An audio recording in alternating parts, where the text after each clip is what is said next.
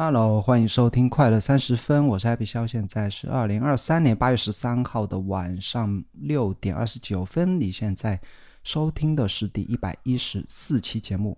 上期我有提到，我将在礼拜天的快乐三十分里面分享来自于我从文章或者播客里啊收获的有趣的点子，想和你分享的点子。这期啊，分享两个故事，一个叫做。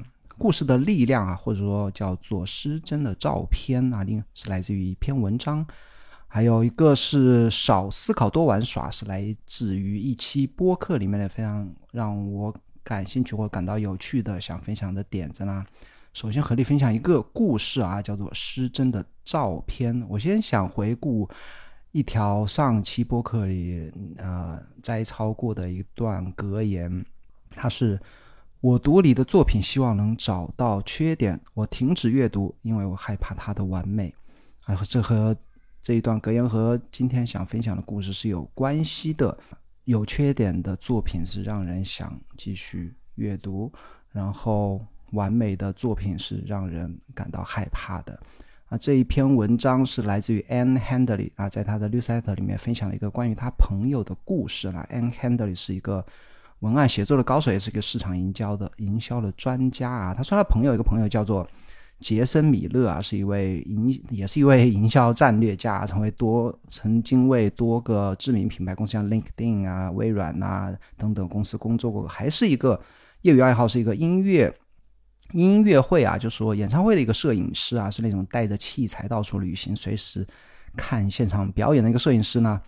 这个杰森·米勒呢，他在二零一九年呢，看他一个非常喜欢的一个歌手啊，叫做辛尼·奥康纳的一个在啊，出生于爱尔兰的一个传奇歌手的，在一个伦敦的小剧场的一个演出啊，然后就啊拍摄了一张照片啊，是在一九年十二月十八号，他在 Instagram 上发布了这张照片。啊，这张照片无论从主题还是构图，看起来都非常的完美啊。标题，但是标题只有四十四个字。他说：“啊，辛尼·奥康纳在伦敦的一个私密场所演出，证明他仍旧是这个星球上最杰出的歌手之一。这张照片用徕卡 M 单色相机拍摄，绝对令人惊叹的表演。他回来了。那我练到这里，可能你还来不及看。”我会把链接放修 notes 里面，但你来不及看的一个照片是非常棒的一个用徕卡拍摄的比较专业的一个照片呐，不管是构图啊还是对焦啊，把人物的这些特写啊，一些面部表情都是非常完美的。那这张照片自然在 ins Instagram 上也是获得了很多啊点赞啊或转发等等吧。但是接下来几周里啊，那杰森呢摄影这个摄影师呢一直惦记着当天的一个演出，然后他就回忆啊有一个。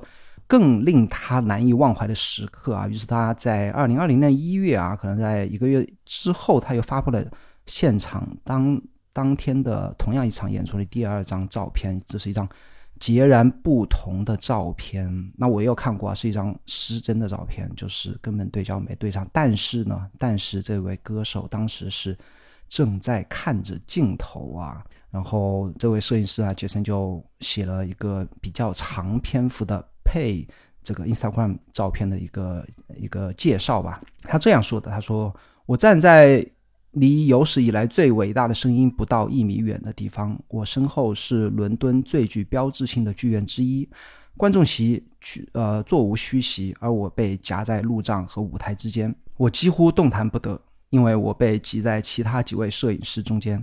这些摄影师来自《卫报》《每日邮报》等媒体，所有大牌都在这里。”对这位传奇歌手来说，这是一个非常非常私密的场地。演出票在几分钟内就售罄了，没有人知道会发生什么。他面带微笑走上舞台，向观众挥手致意。观众立即欢迎他的归来。他看着前排的摄影师，他们的镜头就像战争中的小炮一样指着他。他们都开始疯狂地按下快门，捕捉这一刻。然后他直视着我，我还没有拍照，然后就发生了。他直视着我，我愣住了。这张照片失焦了，因为我当时正在追星，我无法集中精力，我错过了。我本该准备好捕捉一张照片，而被，但是我被我的情绪所影响，迷失在专业人士和粉丝之间的非常模糊的界限之中。我从不分享没有对焦的照片，但看着这位女士的眼睛，她经历了地狱般的磨难，她要向世界证明，没有什么人让她退缩。OK，那这是两张截然不同的照片呢，一张在技术上非常完美，一张是不完美的。一张用四十四个字，那平平铺直叙的来报道事实，另外一篇呢用了四百零四个字叙述了一个故事。一个有一百五十五个赞和九条评论，一个有四百四十四个赞和三十六条评论。当然，你知道哪个更吸引眼球，那就是有故事的那个。我觉得啊。这个原文我就练到这边了，但是我自己想补充一下，就是那个失真的照片，它除了是真实之外，它其实还是包含着。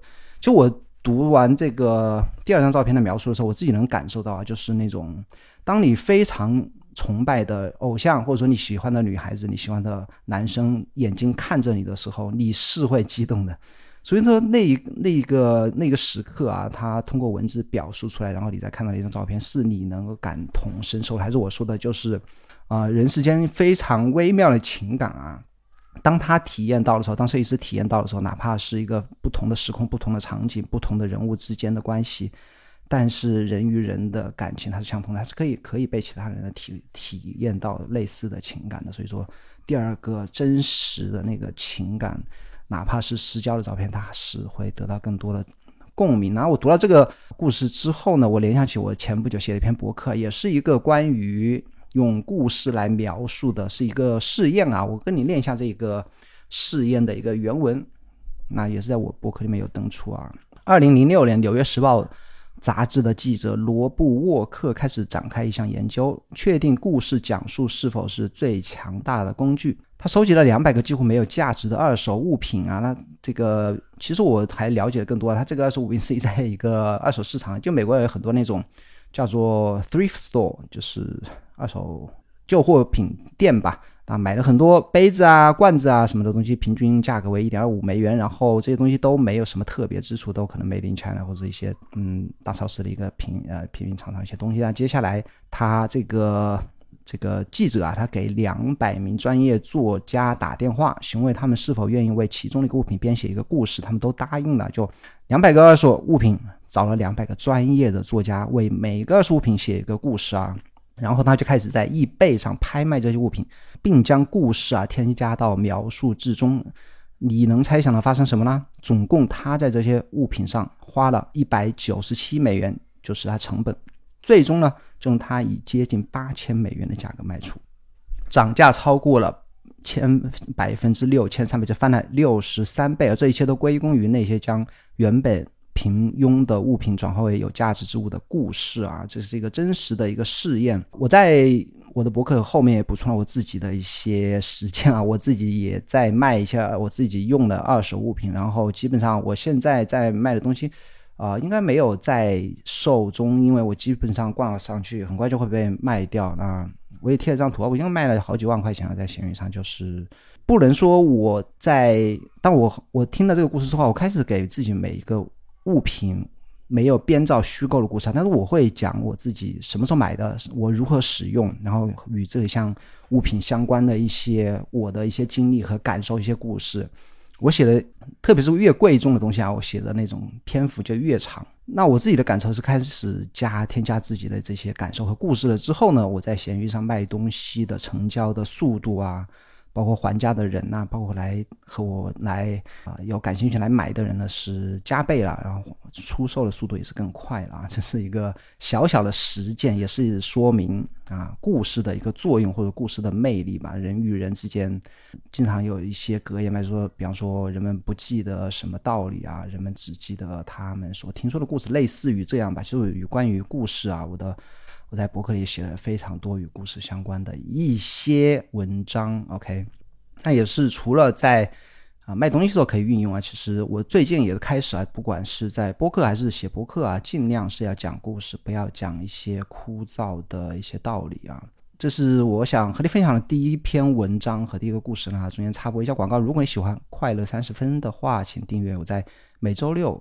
免费发送了一封叫做《可乐周报》啊，我会分享四个与个人效率啊、个人成长有关的好点子，和我在快乐三十分里面播出的一些想法是类似的。可乐周报的地址是 k e l e 点 me，可乐点 me 已经有一万四千多人订阅，你一定会喜欢。第二个故事其实和第一个故事也是有关啊，就是你应该少思考，少思考一些啊大道理啊，或者少阅读啊，多玩耍，多玩耍其实也是指的要要多实践，多创作一些自己的项目，多学习，多来改变物理来改变这个世界。那这是一期来自于啊标呃播客啊，那播客的名字叫做 Creative Codex。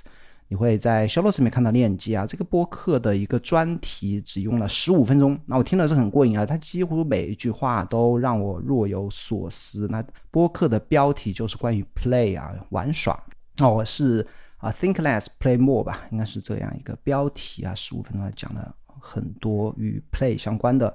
那我把它浓缩一下吧，我就浓缩成两个部分，一个是我们为什么需要玩耍，为什么需要 play。以及我们如何 play，中间还有啊，呃，著名的有心理学家卡尔荣格关于 play 的一些观点吧。OK，那首先我们为什么需要玩耍呢？其实我们提到玩耍啊，我这里先不要看我提纲，我来想一下，我到底为什么想和你分享一个那个关于玩耍的这样一个故事，以及我当时听播客的想法是怎么样。其实我们觉得啊，成年之后啊，哪怕不成年，现在小孩子，我自己家里的小孩就知道啊，其实学校是反对你玩耍的，学校是。恨不得你家长天天把小孩子带出去学习的。那家长如果说顶不住压力的话，也是不会支持小朋友来玩耍的。不管那个玩耍是不是字面上意思的玩游戏机，还是说玩积木、玩任何玩泥巴、玩捉迷藏等等吧。其实现在的人呢是很难很难，特别是当你啊工作之后呢，更加少的会有机会真的去 play 啊，真的去享受玩耍、享受做游戏。那除了字面意义上的享受或狭隘的享受，呃，狭隘的玩耍之外呢，其实更多的意义上啊，让我嗯联想到的玩耍其实是做我自己感兴趣的事情啊。待会会分享到底我们应该如何玩耍。其实做自己任何感兴趣的事情，它其实都是 play 的一种，特别是与创造创作有关的一些事情，都是 play 的一部分。现在有没有人谈 play？不管是你的同事、同学。在一起聚会，或者说你在看的，不管什么小红书啊、微博啊、哔哩哔哩啊，你看的任何媒介，有没有人在谈，在鼓励你去 play，鼓励你去创造，鼓励去做自己的感兴趣的项目？其实非常非常少。但是人类啊，我觉得与生俱来的需要的东西，或者说让他们激动的、让他们想做的东西，让他们能够创造出新鲜事物，能够创造出新的科技，创造出新新的。改变我们生活的这些伟大产品的伟大公司的源头都是什么？都是 play 啊，都是创造力，都是想象力，都是创意，都是 play。所以这个这期节目呢，其实啊，他说的每句话都都能够切中我自己也在思考的一些观点嘛。OK，来开始讲为什么我们需要玩耍，就像刚才说的。幻想和游戏是人类的天性啊，也是创造力的源泉。但是成人社会啊，学校不鼓励游戏，甚至是啊，那个博客作者查了 “play” 这个单词的 “play” 这个单词的那个字典的意思呢，它的字典上面说明就说是属于孩子们去做的一项活动。它强调的是孩子，而不是人类或者是成人啊。包括我刚才说的学校，它是不鼓励。你异想天开呀，白日梦啊，做些与学习无关的事情啊，不管是中国或者国外，其实都是一样。学校鼓励的是做一些有标准答案的事情。那为什么要玩耍呢？成年人啊，有几个玩耍的必要性啊。首先，它可以让你从一丝不苟的人生中放松出来。其实说到这里，你可以去回去听一下我。的一期播客是非常受欢迎的一期播客，应该是收听量最大的一篇一期。你直接翻标题就行了，是如何活每天活上二十四小时啊？他其实说的就是如何从一丝不苟的人生中放松。你需要有自己的项目，需要有自己。其实百分之不能说要说百分之多少吧，绝大部分的人呢，他的工作其实不会是他真的感兴趣、真的想做的事情。那如何找到人生的意义？如何能够？就像刚才他说的，从一丝不苟的人生中放松的，那 play 绝对是一个在你其他时间应该去做事情。这个 play 不要把它理解为狭隘的去打游戏啊等等吧。OK，那下一个是玩耍，是我们去奋斗之前唯一可以表达自我的机会。那所以玩耍 play 也是一种表达，对不对？不管是你创造出来的一个你自己。印染一个 T 恤啊，或者说你自己改装自己的自行车啊，都是可以表达自我的机会，对不对？你不同的人去改装出来的自行车是完全是会体现他个人的一些风采，呃，个人的一些偏好以及个人的一些审美的，它都是一种，我觉得都是一种这种 play 啊，都是一种自我表达。你工作有没有自我表达机会？我觉得是没有的啊。然后。呃，玩耍带来的混乱，让我们重新与当下联系起来。什么样的混乱呢？就是当你去玩耍的时候，其实它是一件没有标准答案、没有教科书、没有一个 menu 或者没有一个手册的事情啊。所谓所谓的混乱，就是完全要靠你自己去钻研、去琢磨，对不对？你可以重新通过这个创造的过程、玩耍的过程，来和当下的自己联系起来。啊，不，我自己有一段补充啊，不然就是只有。二十二岁开始工作，对不对？要想着买房啊，我要赶紧升职加薪，然后三十岁之前要达到什么什么赚人生的第几个一百万，买多少钱的房子等等这些无聊的目标啊，就是是会让人根本就忘记了当下，永远是想着我要达成怎么样怎么样一个很世俗的一些目标。不可里面还讲了现在的成人啊，唯一被鼓励去玩耍的地方是什么呢？是性啊。性和游戏，所谓的 video game 嘛，就是变成了成人成人唯一可以去玩耍的地方。那其实我这里也想补充一下啊，其实玩游戏啊是一种浅快乐。那 Derek Sivers 曾经在一期播客里面啊分享过的，他所谓的浅快乐和深快乐啊，播客链接也会在 show notes 里面。他其实和他的孩子也经常讲啊，我自己也和我孩子经常讲所谓的浅浅快乐和深快乐。他原文是这样说的，他说 Derek Sivers 在播客里说，他吃冰淇淋是肤浅的快乐。因为没吃冰淇淋而瘦身的健美是深层的快乐，看电影是肤浅的快乐，拍电影是深度的快乐，这是更难的事情，却有更深的满足感。那回到刚才讲的游戏啊，你玩游戏是不是 play 是一种 play 啊？但是它是一种浅层次的快乐。这里所谓的我想说的 play 是你。类似于去创造游戏的这种深层次的快乐，不光是创造游戏，任何与创造创作有相关的这种 play 啊，才是一个我们应该去在自己二十啊八小时之外应该去追求的这样一种玩耍。那还有一个是与。玩耍相关的一个必要性，是因为当你有了小孩呢，你被迫需要重新开始学习如何玩耍。那我这里也是非常让我共鸣啊！我自己体验体验啊，和三岁的小孩子、三岁的孩子去玩耍啊。其实我经常会和他玩，就我们家 JT 啊，我比方说玩积木，对不对？我会说，哎，我们来一起来搭个房子。但是他玩积木就是把它垒高高，然后一下锤子一下全部摔倒，然后他就在旁边啊咯咯咯的笑。说明什么？说明我们已经我们的思维已经僵化到固化到，我玩玩具就一定要有说明书，我一定要拼个房子，一定要拼个停车场，一定要拼一个东西。我们搭好了也摆这边看，我不能去破坏。其实这都是一种思维僵化的表现，对不对？那真正孩子，他不管你要拼什么的，他就摆在那边也好，东摆一个西摆也好，垒高高再摔倒也好，他都是去追求发自内心的遵从。本能的一种寻找的快乐啊！其实我们成人之后，反而已经思维固化到不知道什么样的事情、什么样的那种跌倒、那种摔跤、那种破坏可以给自己带来的刺激和快乐，已经忘记了啊！反而只是只知道去照本宣科，去照着手册、照着说明书去，然后就像回答题目一样的去把它拼好积木，以及啊。打破规则的玩玩具啊，躲猫猫，或者说类似于躲猫猫，其实你能和孩子玩上三十分钟，能够保持跟上他的节奏，保持让他保持一个注意力啊，然后让他玩得很尽兴。其实对成人来讲是很困难的，因为小孩子思维方式是本能的，其实跟我们之间我刚才讲的是完全不一样的。不是他们不会玩耍，而是我们已经忘记了应该如何玩耍，对不对？所以说，外面的当当外面的孩子鼓励，当外面的世界不鼓励孩子玩耍时，我们更有责任去和他们玩。这是博客里的主持人所讲的这样一句话。那我也想补充一个 program 嘛，就是 Y Combinator YC 的这样一个投资者吧的老板吧。创始人他曾经呃说过，我也把链接放在 show notes 里面，我贴在推特过。他有一段他文章里面的原文，也是关于孩子的玩耍和创造啊，或者项目相关的一段话。他这样说的：他说，如果让我在孩子取得好成绩和从事他们自己的项目之间做选择，我会选择项目。那我再补充一点啊，所谓的项目就是 play，就是玩耍，对不对？然后他接着说，我知道哪一个更有价值。当我为 YC 选择创业公司、创业公司时，我并不关心申请人的成绩。但是如果他们有自己的项目，我想听听他们的所有情况。啊，引用完毕。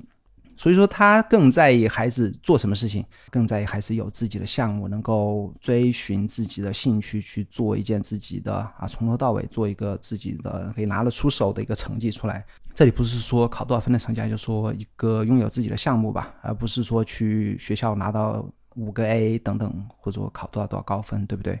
其实我我我们家呢有一个项目，我和 JR 的一个项目，其实就是父子大乱斗播客，到现在已经录了四十多期。我觉得这也是一种 play，也是一种玩耍啊。为什么是它是一种 play？它是我们都啊不能说都感兴趣吧，也是我在引导他，然后渐渐他也会去主动去做。但是它是一个啊没有目标，或者说没有一个说明书，没有一个啊大家教你怎么做的这样一件事情，也是一个完全开放性的、开放性的一个。与创造相关的一个项目，波克还还念了几条卡尔荣格关于 play 的一些观点，我觉得也挺有趣啊。比方卡尔荣卡尔荣格说，伟大的即兴演奏家就像牧师，他们只只想着自己的神。他这个也是教导我们如何 play 啊，如何就 play 即兴演奏其实就是一种 play 啊。那什么样的伟什么样的演奏家是伟大的即兴演奏家呢？他们心里没有。没有观众啊，也没有标准答案，没有一个我应该怎么样来进行演奏。他们心里只有自己的神，就是，呃，经常会有人说的，就是像没有人看着你一样的自顾自的跳舞，对吧？就是实际说的也是一样的事情啊。真正的啊，play，真正的像啊玩耍，是一个是完全自我的，完全自我，呃，没有其他任何顾忌的一种一种自我的陶醉其中吧。然后还有他说。在游戏中，我们既要冒着失败的风险，也会冒着伟大的风险。这个就是 play 的一个本性啊，它是没有一个目啊，它是没有一个必然的，就说你做什么一定会成功，做什么一定会失败。它是一个纯粹的未知的一件事情，很冒险的一件事情。那这也是很多人就害怕真的去，包括成人啊，你你不知道去该做什么的时候，你就是冒风险，是不是也会让人有所顾忌的一件事情？所以说，那波克也提到，当我们即兴的去做一些事情，这不管是演唱啊，或者说表演乐器啊，当自己没有特别有信心的时候，我们更加愿意关起门来自己给自己来演奏，对不对？那这个也是合乎常理、合乎人性的。然后，然后卡荣格在他的那一本书叫做《心理类型》里面还说过啊，创造新事物不是靠智力，而是靠游戏的本能。创造性思维。从内在需要出发，与他所热爱的事物玩耍。所以说，创造或者说 play 与智力无关啊，而是与啊游戏的本能有关。那创造新事物完全是要凭着本能才能从内在出发，对不对？创造性游戏的能力是通过艺术家喜爱的对象或媒介来引导的。这什么意思呢？就说你刚才我还是有刚才我举例啊。创造或者说创造性的游戏吧，你是必须要通过一种媒介来表达的。就像我刚才说的，如果你是喜欢改装自行车，对不对？那改装自行车最后通过各种零部件、各种的搭配、各种色彩搭配出来最终一个结果，那其实这种自行车就是一种你表达自己创造力或者表达自己审美、表达自己自己观点的一种媒介啊。就是不管你做什么创造相关游戏相关的。事情呢，都需要有一个媒介来表达啊。最后一句，他来自卡隆，他说：“我们只看到完成的杰作，而没看到导致杰作的游戏行为。我们是看到完美的 iPad，没有看到呃，乔布斯在背后无数次对他的工程师说：“我只要两个按键就要选到一首歌的这种非常具有创造力的，别人觉得不可思议的行为。那其实这个就是游戏创或者玩耍的行为。OK，来讲了最后是如何 play 啦。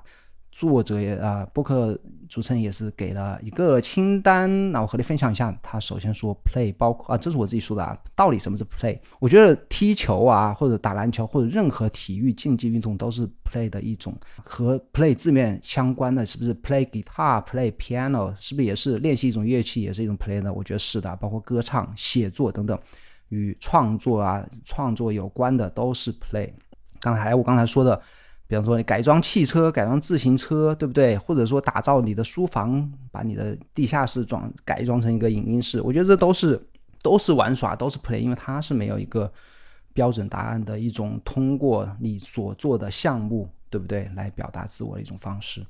然后，首先他第一点说你必须留出时间来玩，那这里我还是提啊，包括第二点啊，他说每天留出三十到六十分钟的时间，让你与你的媒介玩耍。这个就是我在我刚才有推荐你去听的啊，每如何每天活上二十四小时里面的也是同样的一个观点嘛。下一个是跟着感觉走，让好奇心引导你做你喜欢做的事情，对不对？然后游戏不在乎输赢，而在乎于探索精神，不要关注结果，而关注过程。知道你可能会在游戏中失败，对不对？因为他你追求的并不是所谓的引号的成功。下一个是游戏本质上是一种满足，不出意外的话，你会玩的很开心，那是当然的，对不对？因为你首先是让好奇心引导你，然后你去享受这个玩耍 play 的一个过程。我们必须重塑我们对智力和创造过程至上的期望。还是那句话，你应该啊期望的是创造的过程。然后下一个是，如果想要成为一名伟大的艺术家，就必须具备强大的游戏能力。游戏能力就等于创造力。最后啊，最后最后回到标题，少思考多游戏。那用我的话来说呢，少读书多创造。OK，那这是这一期的节目，非常感谢你收听到这里。如果你喜欢这个节目的话，欢迎订阅收听，不管是在 Spotify 还是苹果播客，请帮我五星好评并留下你的好评，我会在节目里念出来。最后记得订阅可乐周报，可乐点蜜 K E L E 点蜜。咱们下礼拜四再见，拜拜。